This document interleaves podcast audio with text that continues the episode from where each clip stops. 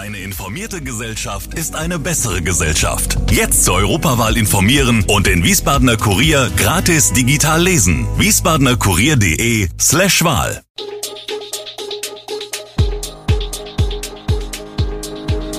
Gude, unser morgendliches News Update. Das Wichtigste aus Wiesbaden für Sie im Überblick. Guten Morgen aus Wiesbaden an diesem 14. Dezember. Wiesbaden will mehr Grundstücke kaufen. Polizei stellt Unfall auf Gustav Stresemann Ring nach und Unternehmen nutzen Inflation für höhere Gewinne aus. Das und mehr hören Sie heute im Podcast.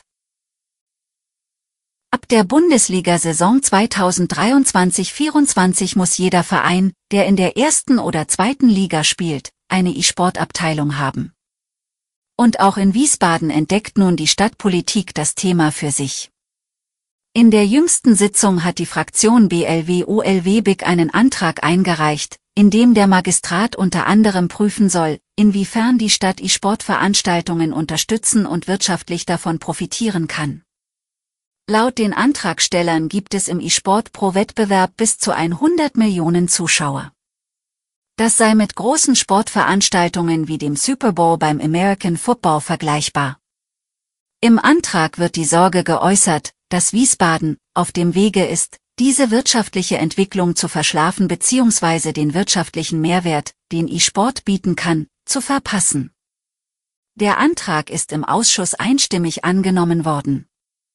Der Leiter der E-Sport-Abteilung beim SVW in Wiesbaden, Sascha Mockenhaupt, der gleichzeitig auch Verteidiger des Fußball-Drittligisten ist, sieht wirtschaftliche Möglichkeiten für die Stadt vor allem im Bereich der Werbung. Mit zwei baugleichen Fahrzeugen stellt die Polizei heute ab etwa 19 Uhr den tödlichen Unfall auf dem Gustav-Stresemann-Ring nach. Die Wiesbadener Staatsanwaltschaft hat die Rekonstruktion des Unfalls veranlasst, um das Sichtfeld der Unfallbeteiligten vor dem Zusammenstoß unter vergleichbaren Bedingungen zu dokumentieren. Das Ganze geschehe im Rahmen der Ermittlungen wegen Mordes, berichten Staatsanwaltschaft und Kriminalpolizei. Die Rekonstruktion werden zum einen im fließenden Verkehr und zum anderen ohne Begleitverkehr geschehen. Um ähnliche Lichtverhältnisse wie zum Unfallzeitpunkt zu haben, müsse die Dokumentation in den frühen Abendstunden erfolgen. Bei dem Unfall am 22. Oktober soll ein 24-jähriger Mercedes-Fahrer eine rote Ampel auf dem Gustav-Stresemann-Ring überfahren haben. Er stieß mit einem Golf zusammen, als dieser stadteinwärts fahrend links in die Wittelsbacher Straße abbiegen wollte.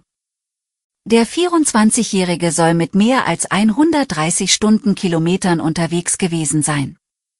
Der 30-jährige Golffahrer ist später im Krankenhaus an seinen Verletzungen gestorben. Vier Mitfahrer im Auto des mutmaßlichen Unfallverursachers, darunter ein sieben Jahre altes Kind, wurden schwer verletzt. Die Stadt Wiesbaden will mehr Grundstücke ankaufen. 15 Millionen Euro sollen ab 2025 jährlich in einen Fonds fließen, aus dem Grundstücksankäufe finanziert werden sollen. Das geht aus einer neuen Beschlussvorlage des Magistrats hervor. Baudezernent Andreas Kowol räumte zwar ein, dass es sich dabei nicht um einen Riesenbetrag handele. Dennoch verspricht sich die Stadtverwaltung einiges von der Obodenbevorratung, die durch den Fonds ermöglicht werden sollen. Gerade langfristig will die Stadt Wiesbaden über Grundstücksankäufe ihre Handlungsfähigkeit bei Entwicklungsprojekten stärken. Hannelore Richter, ehemalige Geschäftsführerin des AWO-Kreisverbands Wiesbaden und Sonderbeauftragte für den Kreisverband Frankfurt, hat als Zeugin im Prozess gegen Wolfgang Gores und dessen Tochter ausgesagt.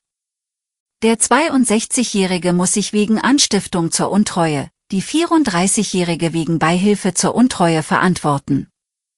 Die 34-Jährige, eine studierte Ethnologin, stand drei Jahre lang auf der Gehaltsliste der Arbeiterwohlfahrt und strich in dieser Zeit mehr als 53.000 Euro ein, ohne jemals für die AWO gearbeitet zu haben. Das bestritt nun auch Hannelore Richter nicht mehr.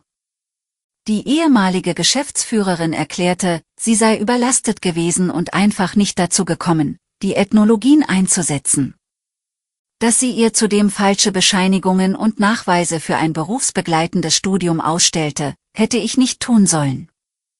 Das lag an meinem Helfersyndrom. Achtung, Glatteisgefahr. Der Dezember zeigt sich in Rheinland-Pfalz und Hessen weiterhin von seiner winterlichen Seite. Für den heutigen Mittwoch kündigt der Deutsche Wetterdienst, DVD, Niederschläge an. Neben teils starken Schneefällen ist demnach sogar Eisregen möglich. Dabei bleibt es frostig bei Temperaturen deutlich unter 0 Grad Celsius.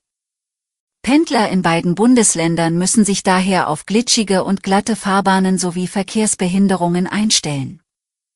Schnee soll es auch in den kommenden Tagen geben. Und es wird noch kälter. Am Wochenende sind nachts sogar Temperaturen von minus 10 Grad Celsius und tiefer möglich. Nutzen Unternehmen die hohe Inflation aus, um in deren Schatten noch zusätzlich die Preise für mehr Gewinn zu erhöhen? Das hat das Wirtschaftsforschungsinstituts IFO nun untersucht. Und kommt in der Tat zu dem Schluss, vor allem Handel, Landwirtschaft und Bau scheinen derzeit durch Preissteigerungen ihre Gewinne auszuweiten. Denn nicht alle Preissteigerungen seien auf Energiekosten und sonstige Produktionsprozesse zurückzuführen. Zwar betonen die Experten, dass die Inflation insgesamt zu einem ganz erheblichen Teil tatsächlich auf die gestiegenen Kosten der Unternehmen zurückzuführen sei. Aber eben nicht nur. Die Ausweitung der Gewinne der Unternehmen dürfte die Inflation bei Verbrauchen zudem verstärkt haben. Deutschland habe derzeit nicht nur eine Kosteninflation, sondern auch eine Gewinninflation, lautet das Fazit der Experten. Gegen diese Verteuerung könne mehr Wettbewerb helfen. Verbraucher könnten zudem billigere Produkte kaufen und so die Gewinninflation dämpfen. Alle Infos zu diesen Themen und noch viel mehr finden Sie stets aktuell auf wiesbadener-kurier.de. Gude Wiesbaden ist eine Produktion der VRM von Allgemeiner Zeitung, Wiesbadener Kurier, Echo Online und Mittelhessen.de. Redaktion und Produktion die NewsmanagerInnen der VRM. Ihr erreicht uns per Mail an audio.vrm.de.